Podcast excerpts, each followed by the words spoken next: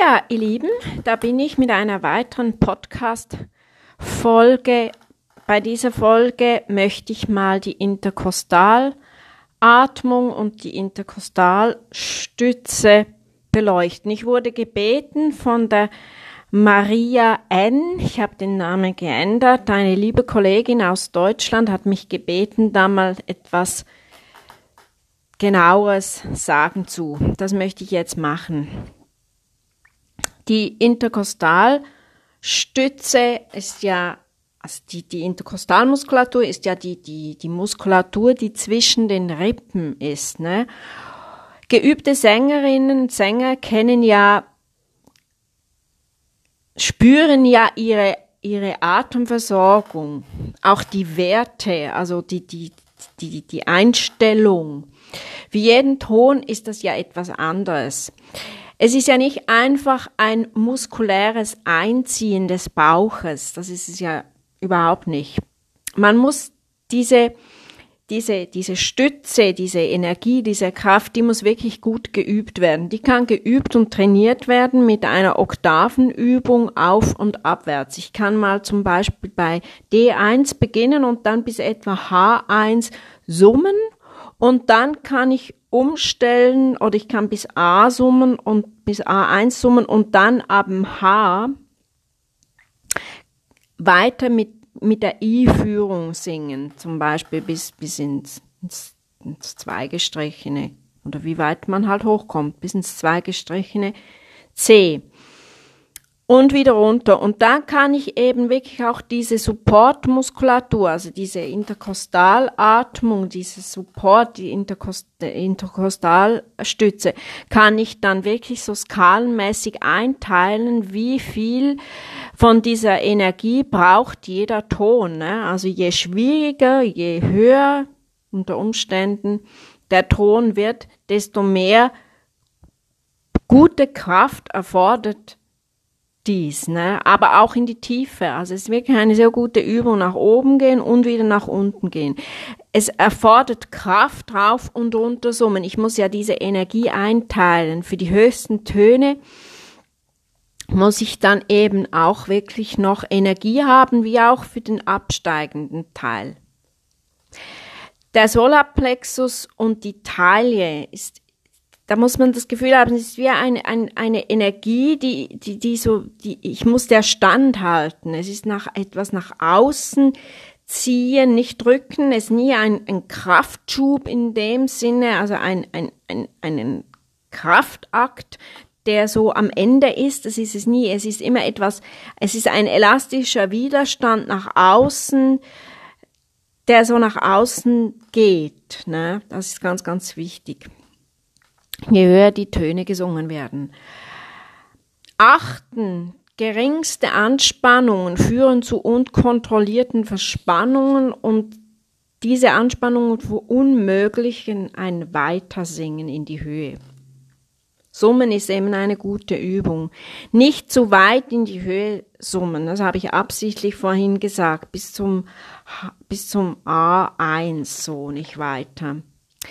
Es kann dann mit I weiter gesungen werden, also wechselt dann auf den Vokal I, weil das I ist ja sehr obertönig. Also ihr kommt da wirklich sehr gut in die, in die Höhe, ist sehr, sehr, sehr hilfreich auch.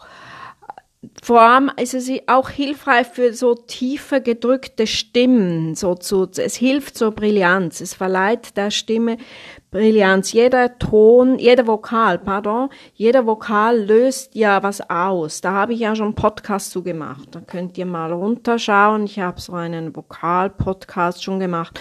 Kann das auch wieder mal wiederholen. Wenn man die die Taille und der Solarplexus, also von, von der Interkostalmuskulatur her, die, die ist dort die gute Stütze. Es ist wirklich es ist, es ist nach, äh, nach außen gehen und dann mit der Atemversorgung bei, bei weniger anspruchsvollen Tönen kann ich dann auch mit der Atemversorgung da noch weiter unterstützen. Wenn ich die, die in den Solarplexus wie auch die Interkostalmuskulatur loslasse, wenn die da losgelassen wird, weil man irgendwie das Gefühl hat, das Singen ist einfach so ein, ein schwebender Vor, Vor, Vorgang und wenn wir, und wenn wir ganz leicht sind, können wir auch leicht singen. Das ist überhaupt nicht so. Singen ist ein, ein, ein Balanceakt zwischen wirklich guter, weicher Spannung, Intensität. Diese Muskeln wollen trainiert sein wenn ich da zu sehr loslasse, das sehe ich immer wieder bei einigen Schülerinnen und Schülern, ich da zu, zu, zu sehr loslasse, dann hat das zur Folge, dass die Töne dann dünn oder auch eng klingen. Da kommt man nirgends hin. Es funktioniert einfach nicht. Also resümierend kann gesagt werden, je schwieriger ein Ton zu singen ist, desto mehr Interkostalstütze braucht er. Töne brauchen Schub, vor allem in der Höhe, als auch in der Tiefe. Bei langen Phrasen, zum Beispiel wenn ich eine, eine Bach-Arie singe, jetzt zum Beispiel in der Adventszeit, leider sind ja diese vielen schönen Adventskonzerte jetzt einfach verschoben, eingestellt oder abgesagt. Aber wenn ich jetzt zum Beispiel Weihnachtsoratorium singe und ich habe da also bei Bach eine, eine unendlich lange Phrase, dann brauche ich einfach eine gute Stütze, sonst komme ich nirgends hin. Diese Stütze muss wirklich mit dieser, kann wirklich mit dieser, mit dieser Skala, mit dieser, dieser Tonskala, die ich da gesagt habe vorhin, akribisch geübt werden. Jeder Ton üben, sehr, sehr langsam auch und spüren, merken, was für eine Fassung da gebraucht wird oder eben was für eine Weitung auch von der Interkostalmuskulatur her. Man muss wirklich lernen, diese Energie richtig einzuteilen, so dass, dass, dass lange Phrasen wirklich auch gut gesungen werden können. Diese, diese Bögen wollen ja wirklich mit guter mit gutem Atem gesungen werden. Jeder Ton braucht einfach eine gute, eine gute Ausatmungsluft, die wirklich dick ist. Und das ist nicht schön, wenn die Phrase am Ende dünn wird.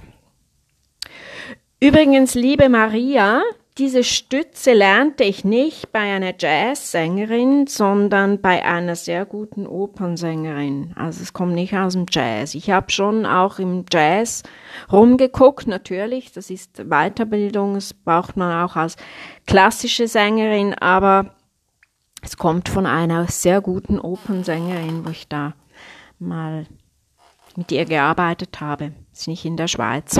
Kannst mich anschreiben, wenn du willst. Ja, in dem Sinne eine ganz schöne, helle, lichtvolle Adventszeit. Genießt diese schöne Zeit, macht es euch gemütlich auch zu Hause mit, mit gutem Orangenpunsch oder Kerzen oder auch gutes, gesundes Essen. Genießt diese Zeit. Der Einkehr sollen ja jetzt sowieso vermehrt ein bisschen drinnen bleiben. Macht es euch gemütlich mit schöner Musik. Ja, in dem Sinne, habt es schön. Alles Liebe.